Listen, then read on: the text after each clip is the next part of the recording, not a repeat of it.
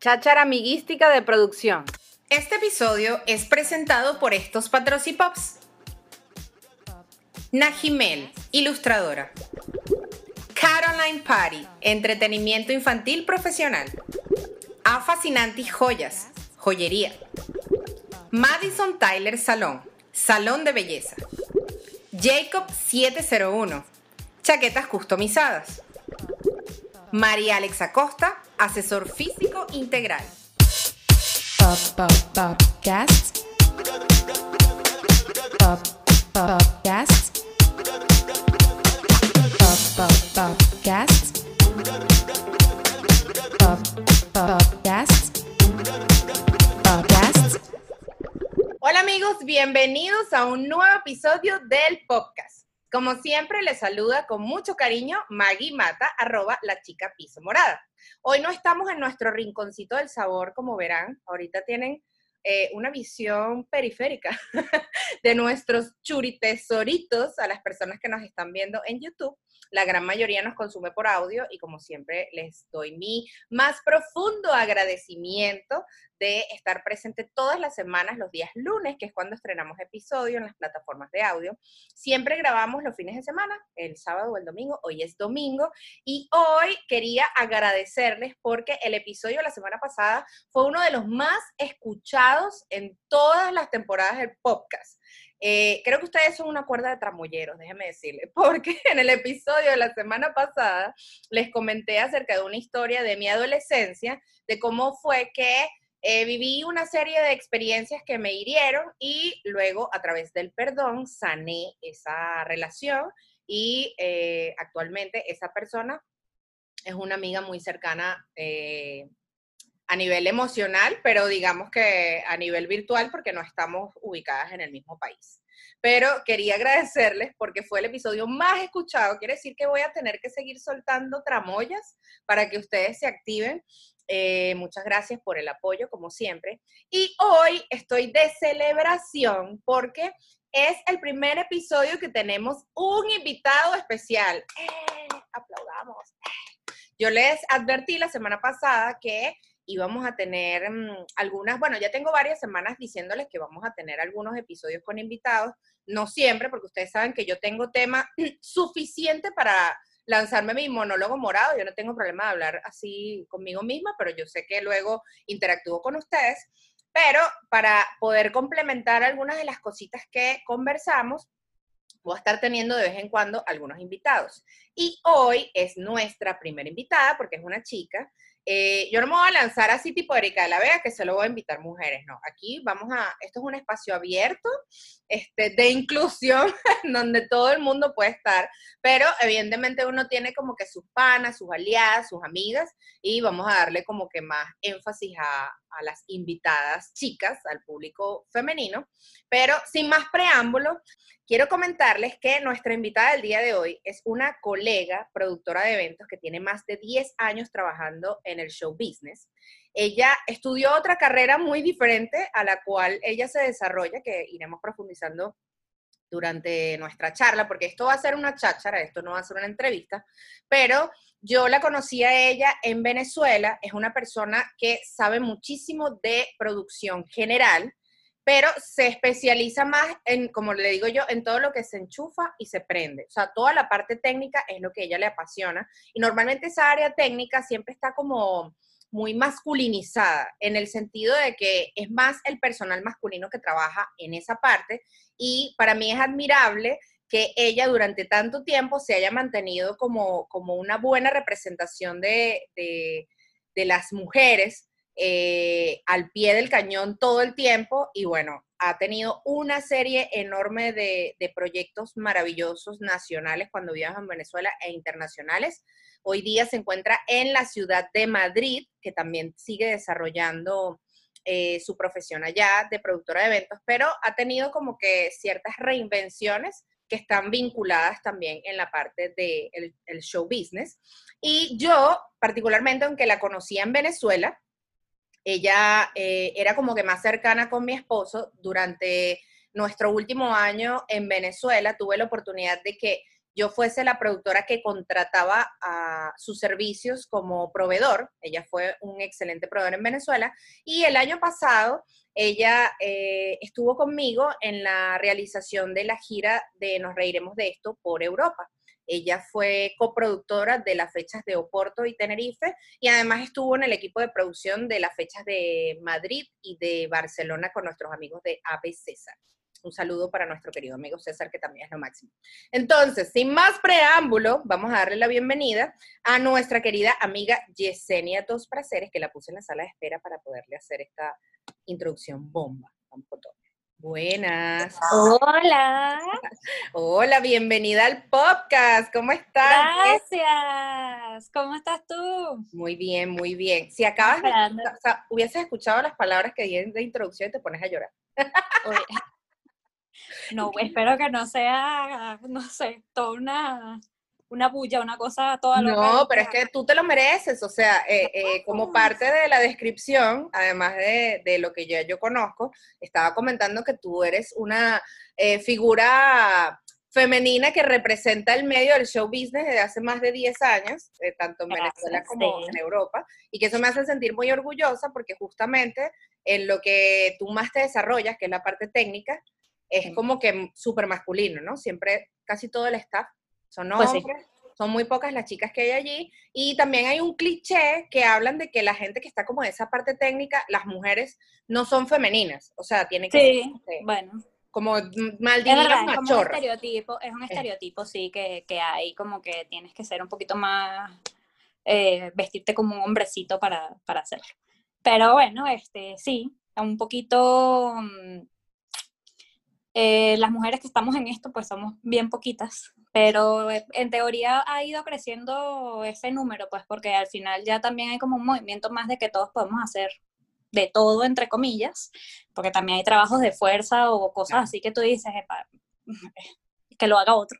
Sí. Eh, pero sí, es chévere que, que, oye, que cada vez seamos más, pues. Sí, sí, sí. También estaba comentando que, bueno, tú y yo nos conocimos en Venezuela, ponte que hace sería unos siete años, quizás, aproximadamente. Sí, puede ser, puede ser, sí, por ahí 2013, 2012, por allí, sí. Sí, 2013-2012, que bueno, tú has tenido la, la oportunidad de trabajar en varias producciones con mi señor esposo Tyron Vera. Yeah. que yo te robé, te agarré. Sí, es verdad, sí, es verdad. Este, sí, nosotros nos conocimos, bueno, por Tyron, eh, por algún show, pero también estabas trabajando con una productora que nosotros, pues, éramos proveedores, etcétera, etcétera. Hicimos algún evento, creo que fue en la Plaza Alfredo Sadel, y alguna otra cosa que, que hayamos hecho. Pero mm, bueno, nos conocimos en ese entonces, tampoco fue que, que fuimos las más amigas del planeta, porque yo creo que tú te fuiste después de eso Sí, esa más o fue menos de hecho, reciente. mi última experiencia en Venezuela fue en Imaginarios, o sea que creo que tuvimos Ajá, la exacto. oportunidad de trabajar juntas, tú como proveedor, eh, el 2014 aproximadamente. Sí, exactamente. Después ajá, te fuiste y no sé qué, y bueno, nos reencontramos el año pasado. El año pasado. El año pasado, sí, ya. Ya pasó, bueno, año y piquito, ahorita. Un año, un año y poquito más. Creo Eh, que fue junio. junio, ¿no fue? Sí, Sí, exactamente. correcto. Ya hace Y bueno, ahora sí, ya hicimos match y bueno, Somos besties. Tyron, Tyron Tyron pasó. Tyron, te queremos. Te queremos, Tyron. Debo confesar que ya te lo he dicho, pero vamos a hacerlo públicamente, que gracias a la participación de Yesenia y todo el apoyo, porque Yesenia es una persona muy constante y efectivamente como ella se describe, porque ella dice que es una friki del control, que es controladora, este, ella estuvo muy pendiente, digamos que esa era mi, primer, eh, mi primera gira internacional tan larga, trabajando con un talento, y más allá que uno puede tener la teoría y que, bueno, tengo el, el soporte de mi esposo, que obviamente siempre me, me apoya en lo que sea, eh, y uno tiene sentido común, porque para trabajar en producción hay que tener Sí, sentido común. sí, sí, sí. eh, Exacto, tienes que saber un poquito de todo y, y ver cómo resuelves todo lo demás. Sí, pero tampoco es que son cosas tan difíciles, porque también hay un cliché que, ¿cómo haces para producir? No, o sea, es No, no. simplemente tener un poquito de orden en tu cabeza, planificarte y tener sentido común, porque hay cosas que son lógicas que tú analizas y dices, esto tiene que ser así porque sí, o sea, no necesitas ser un genio para poder eh, asumir Sí, una sí, sí, sí. producción. Pero el apoyo de una persona que tenga mucho más tiempo en el medio y que, bueno, ya conozca el mercado en Europa en este caso, porque ya tienes cuánto tiempo viviendo en España? No, yo tengo dos años y medio, o sea, apenas, tampoco, tampoco era mucho. Claro. Lo que pasa es que cuando yo llegué aquí a España, empecé a trabajar de una vez con, con una productora de acá también, comencé a moverme bastante con, con, eventos de aquí y después seguí como freelance, conocí más gente, entonces pues también era como, como que te podía ayudar un poquito más con, con las cosas que tenías en ese momento para la gira, pues. Y bueno, no era mucho tiempo, pero estaba bien, claro, pero bien ya repartido. Background, o sea, ya, ya al menos conoces gente en la ciudad, porque no es lo mismo de repente que a nosotros nos contacten, porque mira, me interesa que hagas esta gira, pero hubo algo bien particular con ese proyecto, que como era algo más o menos novedoso para la comunidad venezolana regada por el mundo, mucha gente que está en otro país decidió reinventarse y lanzarse a producir eventos siendo amateur. Mucha gente lo hizo buenísimo, o sea, de verdad, con mucha gente me quito el sombrero porque eh, producir un evento, más allá que necesita sentido común, bueno, la parte económica, la inversión que debes hacer. Es fuerte, claro. Y la dedicación que... que, que y aparte que cero garantía, ¿no? O sea, al final tú confías en el, en el artista, confías en tu producción, pero tienes dos meses ahí que, oye, el público es el que te tiene que como retribuir. En el caso de la gente que hace el evento, o sea, claro.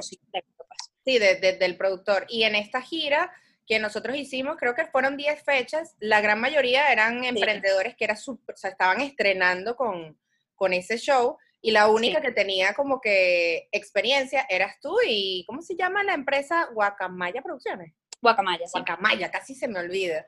Este, y bueno, el, el, apoyo que tuve con Yesenia fue maravilloso porque, no obstante, aunque ella coprodujo la fecha de Oporto Tenerife, ella también estuvo en la parte de producción de Madrid y Barcelona con mm. nuestro amigo César de César. César.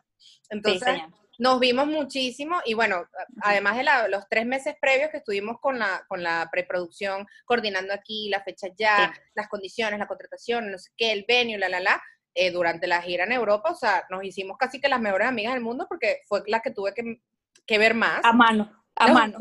Y, y, yo me sentí muy bien porque eh, como la mayoría de las personas que están en mi comunidad moradística o acá en el podcast sabe, en ese proyecto yo tenía muchas responsabilidades y éramos solo tres, los dos sí. talentos y yo.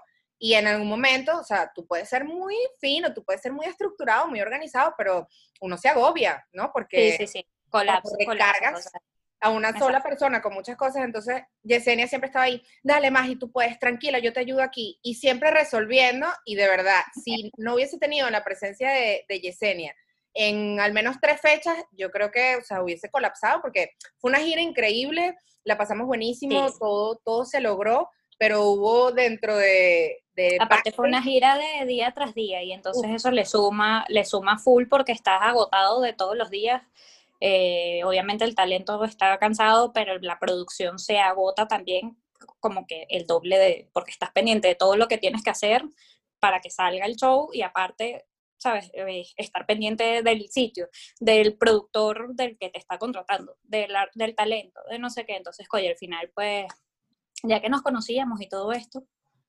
eh, echarte una mano no está de más. No, no pasa claro. Y que fue maravilloso porque en medio que, creo que en Oporto estuvimos como ocho horas. O sea, yo siento que en Oporto. Sí.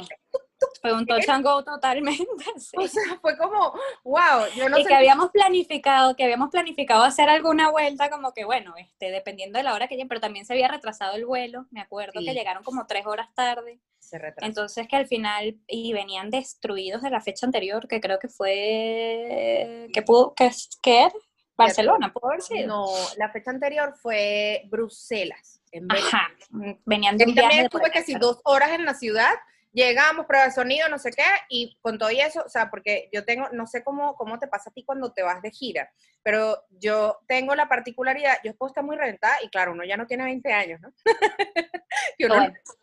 uno no tiene la misma energía, pero si tú vas a ir a una ciudad que no conoces, o con la bendición de que vas a trabajar, claro, hay momentos en donde, ajá, tú llegas, ponte, hay retrasos en los vuelos, te registras en tu hotel, vas al venue, coordinas todo lo que tienes que coordinar, la parte de producción, la, la, la. Estás pendiente de lo que necesita el talento, donde tienes ubicado el talento, que bueno, que si durmió, que si durmió, que si compró, que si se le quedó, que si no sé qué.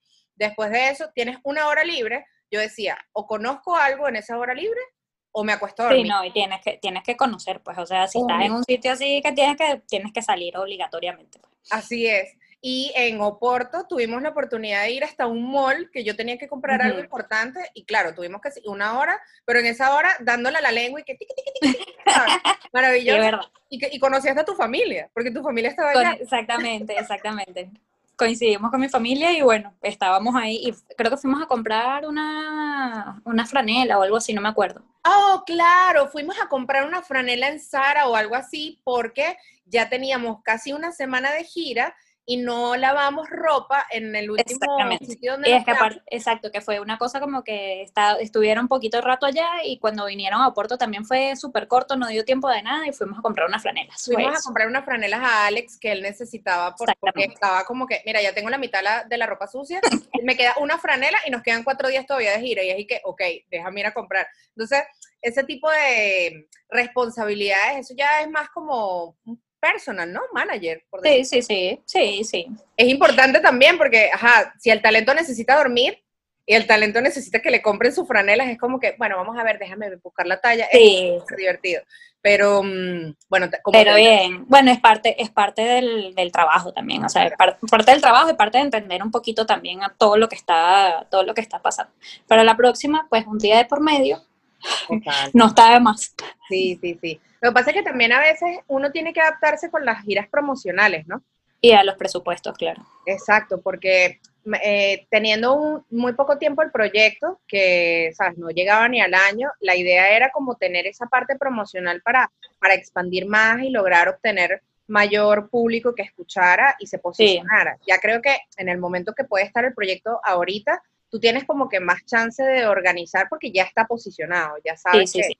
tiene esta audiencia y ya está generando ingresos por otro lado. Pero mientras tanto, tanto como el artista Están en uno, crecimiento, claro. uno hace sacrificios de que, o sea, porque también nosotros tenemos que dormir, también nosotros necesitamos Claro. bañarnos, necesitamos comer. Y hay veces que uno lo hace, ¿sabes? Súper volando.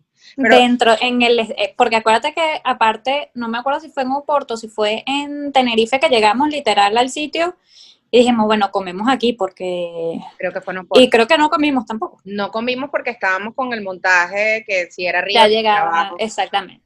Ah, fue en Oporto, exactamente. Y terminamos, no, creo que tú no habías comido, pobrecita, ¿vale? Pero yo Qué creo raro. que tú nos llevaste un menú al apartamento vegano, ¿recuerdas? Ajá, ah, Y me dio verdad. chance de atragantarme como pude, cha, cha, cha, comí volando y luego me pasaste buscando que además Oporto me pareció muy Caracas. O sea, lo, lo poco que vi Oporto Sí, me sentí sí, como me en el cafetal. Una cosa así. Sí, ¿y dónde fue? En Tenerife fue que fuimos a comer a un sitio que, que quedaba cerca de la playa, ¿no? En Tenerife, sí, pero en Tenerife yo creo que en, en ese momento, ¿O tú no fuiste por qué? no, creo que yo estaba con el talento y la chica que nos hizo el transporte y tú estabas en, en la otra en la otra van con, con la y fueron a ver el venue mientras nosotros comimos cerca de la playa. Ajá, exactamente. O Ah, sea, bueno, no- no, pero en la noche, en la noche, estoy hablando, en la, ah, bueno, es verdad, ustedes fueron en la mañana, pero, o sea, en la- al mediodía, y después en la noche nos fuimos del sitio y fuimos a comer allá, pero tú estabas, Es ¿no te tomaste una frescolita, algo así? No me acuerdo. Sé que fuimos a un patrocinante del evento, Ajá. en Juan Oporto, que era como una arepera cerca Claro de que quedaba cerca de la playa, exactamente, o Pero sea, que estaba ahí, había que cruzar la calle y tal, y no, pero bueno. Y ahí me tomé ahí. una frescolita, pero tienes buena memoria. Ajá. Pues, sí, llegué con él, ¿no? Sí, fue así. No, ese viaje fue bien, bien chévere. Lo único de eso, pues que al final, pues ya una producción así necesita, necesita un tiempo. Necesitas tiempo obligatoriamente porque es que no, al final no rindes y ten- teniendo que hacer tantas cosas, eh, es complicado. Es complicado. complicado. Mira, cuéntame Pero una bueno, cosa. bien. Hace, me dices que tienes 13 años trabajando en el medio de la producción, ¿no? Sí, señora. ¿Y cómo? Sí, yo empecé en 2007, gracias. 2007. Yo ni siquiera había empezado con Tyro. Yo, yo empecé mi relación con Tyro en el 2008. ¿Y cómo llegaste a, a- a trabajar en producción? ¿Cómo fue esa marca? Em, ¿Cómo fue eso? Bueno, no, em, yo trabajaba en otra compañía que no tiene nada que ver con, con eventos. Yo trabajaba en la parte de informática realmente. ok. Y sí, gracias. Em, por Melissa, por mi prima, que ella sí trabajaba en eventos, o sea, ella eh, estaba trabajando con esta compañía que yo empecé, con Intermedios, que aparte comencé, seguí Por siempre. y será, será mía por toda la vida.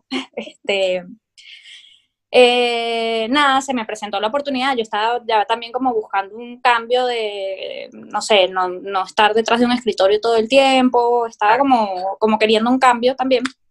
Y me dijo, oye, mira, este, si quieres podemos empezar a hacer esto. Entonces empecé a hacer como unas cositas freelance, mientras tanto, como para ver qué tal.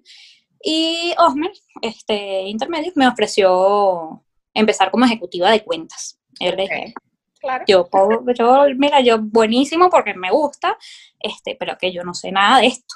O sea, yo lo estoy empezando de cero.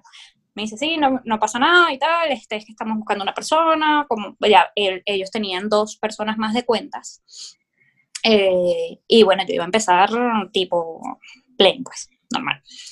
Y yo, bueno, si tú estás dispuesto a que yo empiece de cero, pues yo no tengo ningún problema. Y empecé en intermedios. Este, empecé con eso, como siendo ejecutiva de cuentas, eh, vendiendo y aprendiendo un poquito, coño, que me dijeran cómo las cosas, este, porque sí, es verdad, es mucho, eh, lo que sale del evento es mucha organización, es mucha cosa, pero a la hora de venderlo, eh, implica muchos puntos. Primero que tienes que saber casi todo sobre el sitio, tienes que saber casi todo sobre cómo lo vas a montar, tienes que saber eh, la parte de preproducción como tal, de cómo organizar para que eso se, o sea, para que se puedas llevar a cabo eso. Entonces, coño, fue un proceso, perdón, este, fue un proceso... Aquí no hay problema. Con Idanis decíamos vulgaridades horribles, así que rela. Bueno, yo soy un poquito así, se me sale, pues. Em, sí, ya tú me conoces.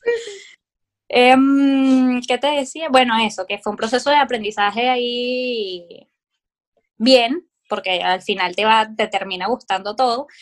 Y el proceso de venta de un evento, eh, tienes que estar, ¿sabes? Tienes que ser súper creativo, tienes que buscarle la vuelta a todo, cómo, y al cliente, qué es lo que quiere el cliente.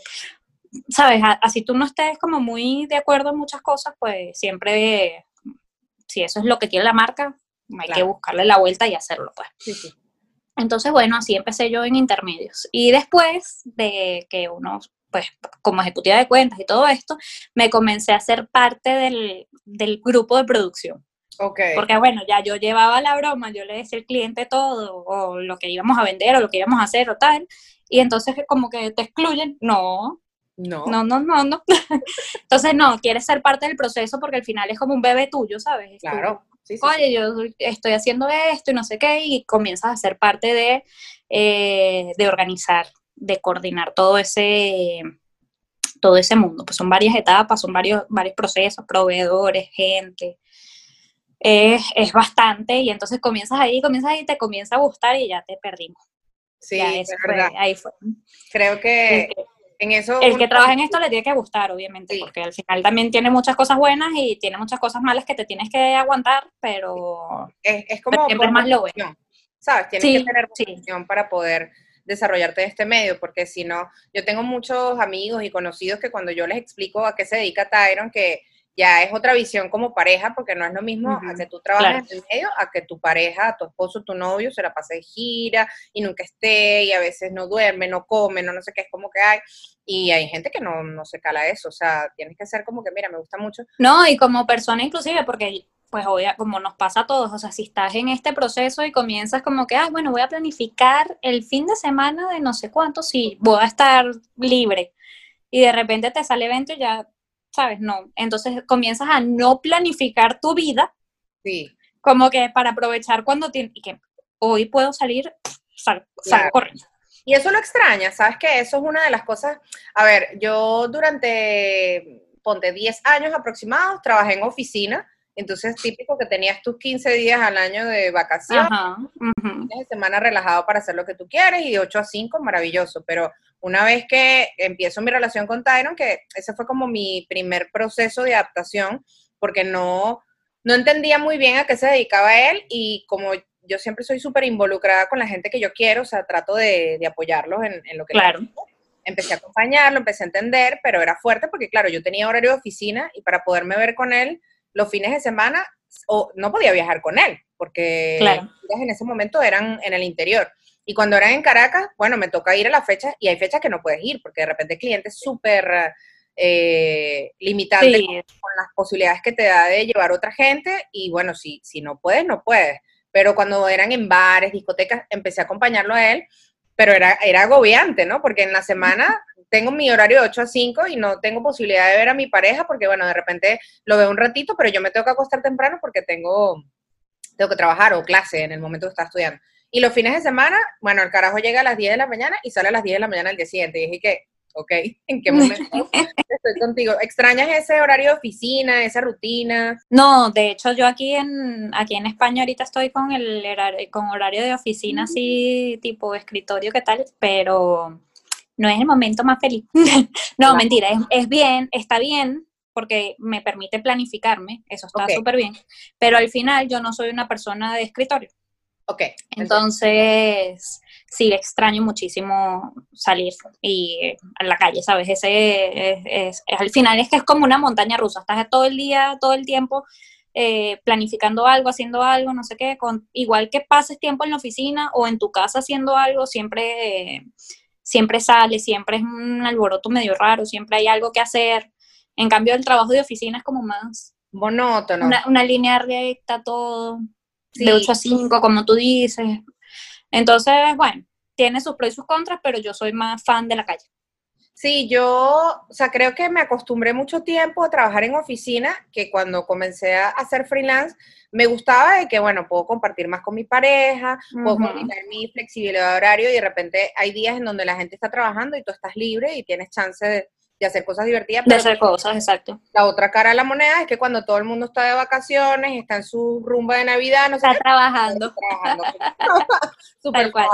Y, Tal y cual, tal cual. efectivamente no puedes planificar. Yo admiro mucho esos, esos profesionales del medio que, bueno, de repente tienen 10, 15 años más que nosotros y tienen ya familia, tienen chamos adolescentes, Sí. chamos de 10 años que todavía nosotros estamos en el combo de, de no mamás, Sí, sí, sí, es verdad. Que es una ventaja, ¿no? Porque eso te permite... En este, en este trabajo, bueno, sobre todo cuando vas empezando, pues obviamente es una ventaja, porque si empiezas y ya tienes familia, hijos y tal, es complicado. Es complicado. Eh, pero, pero sí, al final también con los años ya también decides, ¿sabes? Como, como asentarte y tienes tus hijos y tienes tus cositas, ya, ya también comienzas a decir que sí o que no a ciertos trabajos, ¿sabes? Sí. Entonces ya también es diferente. Al principio le dices que sí a todo y Exacto, como todo. depende de la situación. Mientras más shows mejor. Sí. Eh, pero ya después tú dices, epa, eh, hay que bajarle dos a la cosa y, y a lo mejor este show puede ir menganito, puede ir fulanito. Y comienzas también a delegar un poquito responsabilidad como para tener un poquito de vida también, ¿no? Sí, chamo. A mí me afectaba muchísimo antes porque Tyron creo que es como tú, que es súper controlador y él necesita estar trabajando todo el tiempo. O sea, sea no, no es el hecho de que hay que pagar cuentas, no. Él tiene como, No. es workaholic, como dicen. Él Sí, sí, sí. Y durante mucho tiempo era como que, bueno, mi amor, yo tengo cuatro fechas al año, mi cumpleaños, nuestro aniversario, Navidad y no sé, el Día de los Enamorados. Y él y que, imagina, o sea, esa fecha, olvídalo, Mm. seguro estoy trabajando. Y yo, pero tú deberías hacer un sacrificio y tal, hasta que después dije, ok, esa es la naturaleza del medio. Después yo empecé a estar en eso y claro, tuve también la ventaja que a veces coincidíamos en cosas trabajando juntos. Claro, Un día los enamorados juntos en algún lado por ahí, buenísimo. Pero excelente. También he pasado un montón de fechas en solitario que antes me afectaba y después dije como que bueno, esta es parte de nuestra dinámica. Y ahora, gracias al, marav- al maravilloso mundo del internet, bueno, si estamos en la distancia, hola, mi amor. Sí, exacto. Sí, sí, es verdad, sí, es verdad. Yo también pasé muchísimos cumpleaños. Yo mi fecha de que, que sí es verdad que no hacía muchas cosas, o sea, no planificaba eventos, eh, siempre fue como en Navidad, Navidad, fin de año. Que siempre había algo y estaba yo aquí pegada al teléfono haciendo cosas, pero me iba a, bueno, en ese momento a Calabozo, que es donde estaba mi familia y todo esto, y a echarles una mano también porque diciembre siempre era como la fecha más complicada. Entonces, nosotros somos súper familiares y, y siempre en diciembre era como que, mira, haya el show que haya, eh, yo puedo telefónicamente y puedo coordinar todo y puedo poner a todos los proveedores y a todo el mundo, pero tiene que haber una persona eh, que vaya. De hecho, en los últimos años, ya, bueno, ya también condición país, etcétera, etcétera, eh, eh, si no había mercancía en la panadería o lo que fuese, ya mis padres venían para, o sea, se, se iban para Caracas y ellos más bien pasaban el rato conmigo trabajando. Si teníamos eventos, lo que sea, yo me los llevaba y que mira, quita su mesa de Navidad su cosa, ustedes Claro. ahí y yo sigo por acá. Y bueno, pasábamos ahí también Es nuestras que Pero es la alternativa de ser creativo en ese aspecto y, o sea, flexibilizar un poquito, porque tú eres una persona súper eh, comprometida con tu trabajo, que por eso creo que mm, también hicimos clic, porque hay muchas personas en todos los, aspectos, todos los aspectos. que de repente está trabajando y dice, bueno, me voy de gira, pero voy a ver primero mis 450 amigos y mis familiares y después el show. No, no, no, no. Primero el No show, si hay un tiempito, uno ve a Claro. nuestros, nuestros familiares, nuestros amigos, y bueno, esa es la ventaja también de tener mm, como que cierto peso en la parte de producción, porque tienes eh, facilidades de jugar con, los cre- con las Sí, credenciales, Claro. con los brazaletes o con los tickets de cortesía, y uno siempre va cuadrando su cosita como que, ah, bueno, mm, estoy en la ciudad donde está mi hermana, no la he visto, hermana, vente para el show, y ya queda de parte de tu amigo, de, de tu familiar que entiende que durante el show estás trabajando, pero después al final tienes aunque sea 15 minutos para tomarte una cerveza, tomarte un agua, sentarte. Algo, algo siempre, claro. Algo siempre. Pero y, esa, y esa parte de, de producción este, es bien. La mayoría de la gente te, te respeta tu momento de trabajo, como que si, ¿sabes? Aparte tienes que hacerlo porque es tu trabajo. Eh, pero siempre te permite, por ejemplo, tú cuando viniste el año pasado y tal, que tienes familia aquí o tienes un amigo, lo que sea, coño, siempre te permite como poder eh, enganchar nuevamente con, con la gente y tal, y, y bueno, después ya pues te fuiste otra vez y ya será para una próxima ocasión. Pero digo que tenías t- tiempo también sin verlos, etcétera, etcétera. Ellos vinieron, fue todo súper bien durante el evento, no sé qué, y después, bueno, bueno, vamos a ir a almorzar o vamos a hacer, no sé, Exacto. nos vemos nos tomamos una cerveza, eh, y ya es su tiempo, pero te permite, siempre es muy, cuando estás de este lado de la, de la producción, del, del lado de, de manejar los brazaletes, etcétera, etcétera, te, te da chance de hacer ese tipo de cosas. pues. Claro, esa es la Que ventaja. mucha gente a veces abusa de eso, pero bueno. hay gente, hay gente que abusa, e incluso yo, yo confieso que en algún momento también se me ha ido la mano. Recuerdo eh, en algún momento cuando trabajamos con Vinilo Versus, claro, Ujú. Byron era como el, el production manager y yo me encargaba de- del merch y teníamos muy buenas relaciones con el tour manager, que era nuestro pana, y siempre decía, "Oye, regálame dos brazaletes o dame no sé qué, y fino, uno resolvía. Pero cuando nos mudamos a Estados Unidos, que todos esos niños se vinieron para acá, claro que todos estamos como que me- comenzando desde cero. Recuerdo que una vez ellos tenían un show chiquitito, súper sencillo, porque todavía como que estaban empezando a grabar los discos en inglés acá.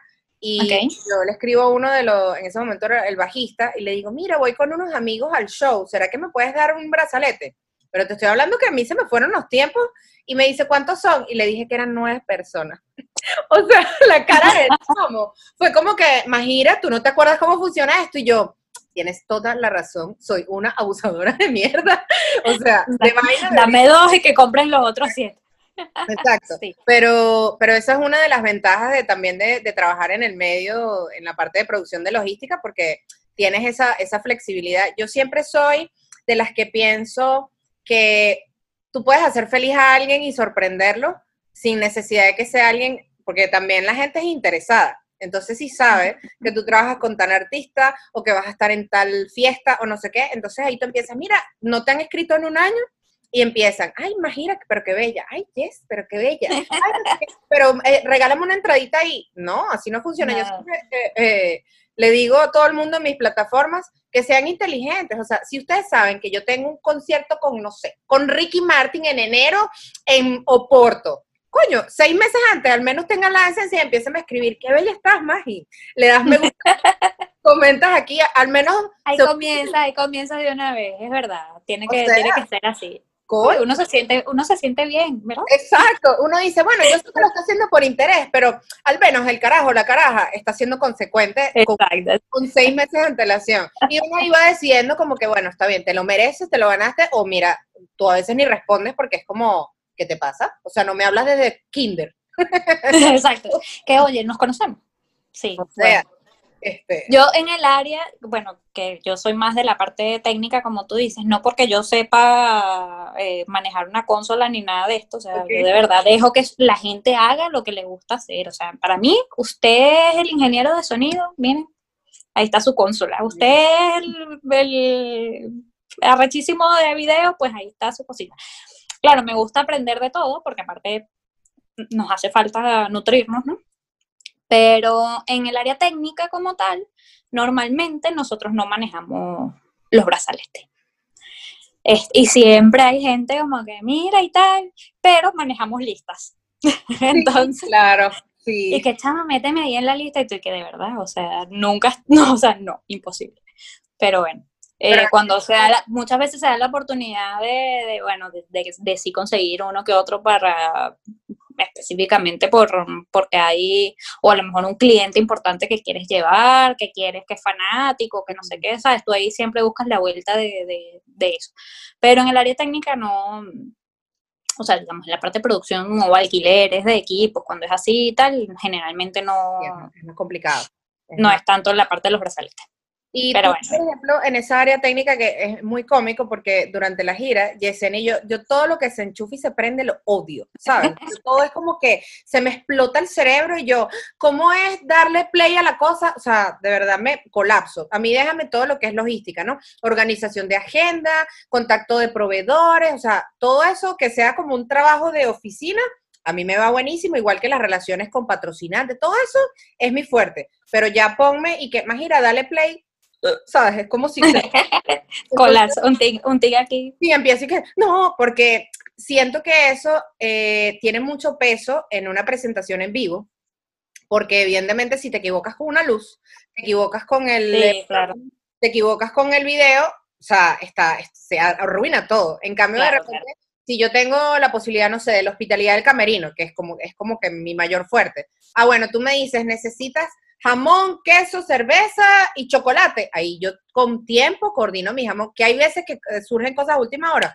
Uno Sí, siempre va resolviendo, pero de eso no depende el show. En ese aspecto, a mí eso me genera mucha ansiedad y esa fue una de las cosas que me apoyó muchísimo Jesse en, en la gira del año pasado, porque yo tenía que estar pendiente de la, de la hospitalidad del camerino del talento y además yo me encargaba de poner la música y después de poner la música vender la mercancía. O sea, yo me pagaba y me daba el vuelto. Y en algún momento ya me decía, tranqui, Magi, que yo me encargo del camerino mientras tú estás poniendo la música del show. Ok, después de eso, tranqui, que conseguimos a, creo que era tu sobrina, ¿no? Que nos ayudó con la Que venta. estaba, que nos estaba ayudando con vendiendo el- la mercancía, Eso sí. fue la mayor bendición del mundo porque tú y yo nos encargamos de la, de la sesión de fotos, ¿no? Del meet and greet. Sí, exactamente. Tuvimos un meet and greet, sí. Que ella es la perro, o sea, la que tiene cara de perro. ponte tú ahí porque ella, siguiente. Y a mí me da como penita. Yo soy todavía muy, ay, pero aunque mucha Pero gente, pobrecito, sí, una segunda foto, sí, tómate 20. Y tú, ¿y que me quiero ir? pero con cara de director técnico que, ¿sabes? Expresivo, que es demasiado, mire, ella se transforma cuando está en el show. Ella es toda dulce, toda catirita, toda, y de repente la ves y que, ¡ah! yo no le digo nada a Yesenia, pero bien, ¿no? Porque en realidad se yo, Bueno, pero es que aparte teníamos poquito tiempo. Ustedes no habían dormido nada. Al día siguiente viajábamos. O sea, era, era de verdad como que si nos poníamos a ser permisivos con, los, con el asunto, no, no llegábamos a ningún lado. pues. Entonces uno va, pero es que yo tengo buena cara cuando digo las cosas. O sea, hay gente que dice que no, pero yo sí tengo buena cara. pero no eres Lo que pasa es que, bueno, o sea, hay que ponerle seriedad al asunto. Sí, yo más bien era como que, o sea, trataba de dar como un speech previo de que, hola gente, acuérdense que no hemos dormido, somos solo tres personas, tenemos otra fecha, por favor, o sea, la foto... Aparte que entonces tenías un fotógrafo y la gente aparte quiere el de, con mi teléfono, con el teléfono de mi pareja, con el teléfono de mi mamá. Nos sacamos una, haz un, haz- por favor, vamos a hacer un Es que no, mira, dame tu teléfono, ¡pam! la foto, adiós. Siguiente. Sí, sí, sí. Yo, yo después de, de tres meses de, de shows con, con ellos en diferentes ciudades, creo que agarré como que, hola, buenas tardes, bienvenidos, por favor sonríen, ya saben que es una sola foto, un, dos, tres por mí, gracias, chao, siguiente, pero siguiente, y todos se me, me quedaban viendo con cara de, y después de repente a veces me escribían por mensaje directo y que, eres muy odiosa, y yo, ay, y dime tú cuando de repente, claro, como Y tú que mira cómo sufro. yo tuve exposición en el podcast porque, claro, éramos, éramos solo tres y muchas veces la gente me decía, cosa que no pasa cuando de repente uno trabaja en backstage, vamos a sacarnos una foto. Y era como que, no, sácate la foto con ellos y si queda tiempo por ahí a las 5 de la mañana, tú vas y te... Porque de paso uno con esa cara sudada de pastelito. Sí, no, no, no. Que uno no se produce para estas cosas, o sea, No. no. O sea, yo de broma medio me maquillaba porque, ajá, hay que estar medio decentico, pero yo no tengo tiempo de estarme maquillando si tengo que estar pendiente. Bueno, que también te pedían fotos a ti y todo esto, y tú y qué. Y que, De verdad. por favor, le pones un filtro y todo. el- Eh, ayer estaba hablando Y que, pero es que es en serio. Que por favor. o sea, quí- quítame la cara de pastelito. Ayer me estaba hablando con una chica por DM en Instagram que me dice, ay, me encanta lo, lo que tú creas y tal, tu contenido súper fino. Y yo, ay, qué fin. Y me dice, ¿sabes que nos conocimos en Orlando y te pedí una foto conmigo y mi familia y me dijiste que no?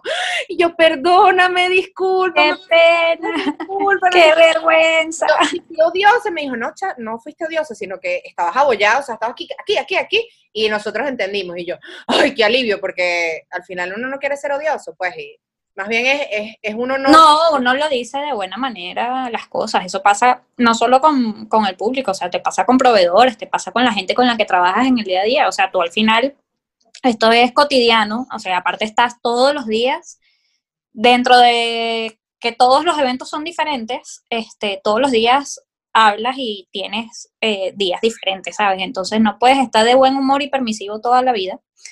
Este, y tienes que lidiar con que eh, la producción va eh, como sumada a otros aspectos. Entonces, por ejemplo, esto de las fotos y todo esto, bueno, es un tema que con los artistas hay que, hay que buscarlo, porque a veces los artistas están bien para fotos, hay veces que no, hay veces que están agotadísimos, que tú como producción estás súper agotado también.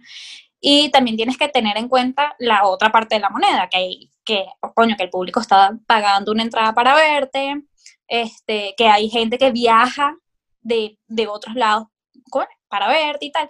Entonces, bueno, uno tiene que bandearse un poquito con una cosa y con la otra, saber cuándo montar la cara de perro y después también, ah, sí, pasa adelante. Em, pero esto depende de- del día, del evento y de muchas Sí. cosas. Entonces, igual pasa, como te digo, con los proveedores a veces tú estás como que bien y tal y te quieren como que... Y tú no. No, eso no va a ser así. Eso no va a suceder. es difícil porque tienes que ser muy eh, empático eh, Sí. en este trabajo para poder, o sea, si estás con el talento, obviamente tú estás para, para poder eh, apoyar al talento con todo lo que necesite Claro. y, te vas adaptando, pero también tú tienes un compromiso con el productor que, que compró la fecha, según lo que hayas negociado, tienes un compromiso porque al final todos somos seres humanos y merecemos respeto. Hagas lo Claro, que claro. puede ser Ricky Martin, o sea, Mm. o, o puede ser Majira Mata que tiene un podcast. No, y la, la humildad de todo también, ¿sabes? O sea, al final, al final vivimos de esto, pues. O sea, Total. Y, hay que hacerlo. y el público que es el que paga la entrada, el que te escucha, el que te ve. O sea, si tú metes la pata con una persona, de repente puedes perder una, una parte de tu comunidad que es importante y gracias a esas personas es que tú vendes tus entradas, tus discos. Exactamente. eh, O sea, es que al final, es- por eso te digo, la, la humildad de la gente también en, en saber la, la otra cara de la moneda, pues. sí, O sea, de que al final tú estás haciendo un contenido, estás haciendo algo, en, en tu caso inclusive, o sea, estás, estás haciendo todo esto y tal, este, al final tú esperas del público que te vayan a ver, que es claro. lo que tú quieres, o sea, vean, sí, o que te escuchen o lo que sea. Entonces, no vas a estar como que, ah, bueno, ay, no. Bueno, y hay, hay talentos así, hay gente que es así, este, hay gente que no, hay gente que es más dada a, a todo esto de interactuar con, con su público y todo esto. Yo por eso no soy tampoco tanto de talentos. Yo, es que yo, yo se lo dejo, yo se lo dejo a la gente que, que de verdad trabaja con eso y, y es admirable. Yo soy una persona de paciencia, pero hay veces que yo la pierdo un poquito rápido, entonces no. sí, yo, El que usted quiere que, mira, ya te traje tres veces la misma mierda, o sea, pásala. pa. sí. Por ejemplo, cuando, cuando te ha tocado, o sea, porque no has trabajado directo con talento, sino has producido eventos importantes Sí, de un talento. bueno, me, ha to- me ha tocado las dos, las dos partes, pero, pero en, en- o sea, mi, mi favorito no es cuando hago el talento como tal, o sea, camerinos y esas cosas. Mira, bien bonito, yo te lo monto, te lo hago y te pongo todo y tal, pero eh, que venga fulanito de tal para atender al... Y que vaya con él y que lo lleve por ahí a pasear y que no sé, yo soy más como seriecita y cuadradita en mi cosa, hay gente que le gusta eso, hay gente que no, hay gente que necesita como que esa, esa parte de que lo estén adulando y tal. Yo soy, mira, tenemos que estar en tal sitio a tal hora. No, Creo que- mira, que nos vamos, aquí está tu cosa, aquí está tu tela, aquí está tu... Adiós, pa. Creo que por eso tú y yo hicimos clic, porque, o sea, más allá que cuando uno trabaja con un talento, claro, uno se familiariza con él, al final son seres humanos Sí, que sí, tienen sí, buenos claro. días, malos días, etcétera, pero mm, uno se va encariñando y uno va más o menos conociendo qué necesita, qué le gusta, qué le molesta y qué no, pero uno tiene que verlo no como si él es Ricky Martin, si es Billon, si es, no, él es un ser humano que Claro. tiene un don y, y se desarrolla en un área específica, pero, o sea, somos todos seres humanos y todos merecemos respeto de alguna manera. Exactamente. algunos talentos tienen unos antojos o algunas salidas que uno dice, Sí. ¿cómo yo lidio con esto? Porque primero tengo que resolver yo y fino, está bien, este es mi trabajo, pero tú no quieres también faltarle respeto a un productor, a un patrocinante o a una cosa o presionarlos y generar Claro. estrés. Y estás como en un, en un limbo de que, ¿qué hago para que el talento esté feliz? Pero también no quiero joder al, al- al productor porque yo soy productora y yo sé el esfuerzo que estás ahí en el medio, exactamente. es agotador. Pero bueno, No, estas pero son nuestras conversaciones, o sea, fuera de podcast, estas son nuestras conversaciones cuando hablamos por FaceTime. o hablamos- Nos, nos extendemos un poquito más y hablamos. Y que cuatro horas y media nosotras hablando, este, Oye, es que la última vez que hablamos creo que fue una cosa así como tres horas que estuvimos ahí pegadas hablando y, además que no hablamos con frecuencia y se van acumulando como que los cuentos y las Sí. y después llega Tyron también, se mete en la conversación y bueno, entonces ahí como que extendemos. Pero bueno, bien, bien. Pero bueno, gracias por, por um, haber aceptado la invitación, gracias por compartir experiencias, porque eh, esa es como la dinámica del podcast. Yo trato de, a través de, la, de las experiencias que yo vivo, y bueno, en este caso tu experiencia, porque eres la primera invitada de honor del podcast. Bueno, que ya lo habíamos hablado, pero nunca habíamos concretado nada, porque aparte para mí, o sea, es como que ese, esa, esa, esa visibilidad también no es muy común. Pues yo de verdad nunca estoy así ni frente a cámara, mi- mis redes son así como muy, Bajo muy, perfil. tran- muy bajo perfil, aunque estoy intentando como que moverlo un poquito más, pero bueno, este, chévere que me hayas invitado y bueno, que, lo- que hagamos esto más seguido. Yo no tengo problema en hablar. Yo tampoco. yo hablo- Porque yo sé que hay mucha gente que le interesa esta parte del, del mundo de la producción y quizás de repente surgen algunas dudas, algunas preguntas y puede que hagamos otro, otro encuentro para chacharear un poquito de nuestras patoaventuras Bien, productoras. Este, ¿Cuál es tu cuenta de Instagram específica? Si quieres decirle, igual yo voy a tratar de ponerla como en un cintillo. Sí, bueno, ponla, porque al final es arroba yes con Y y doble S, piso 2 PF. Entonces, mejor ponla porque al final entre mí. O sea, yo al final siempre digo, no, que cómo te llamas. Ay, no, mira, mucho, mucho trabajo. Yes, dígame yes, no me importa. Porque Sí, mucha. Tenía, desde la cuarentena empezaste a generar un poquito más de contenido en referencia a tu experiencia, ¿no? En Sí, sí. ¿Has puesto Sí, ahora que uno tiene un poquito más de tiempo y entonces, Claro. bueno, vas poniéndote como que, bueno, al día también con eso. No, está lindo. Y ella está en la ciudad de Madrid para todas esas personas que necesiten realizar un evento, que, no sé, se fumaron una idea súper fina y van a querer hacer un híbrido en línea presencial, pues, y, y tengo bastante comunidad que vive en Madrid, entonces, para que ustedes sepan y me contacten a la muchacha ya, que les va a Por favor. ser pero lindo. Va a quedar muy bien. Pero bueno, gracias Vale. por el tiempo, gracias por el cariño, como siempre, y estamos en contacto. Y gracias A ti. por Un besito. en el podcast. Chao. Chao. Pop, pop, podcast.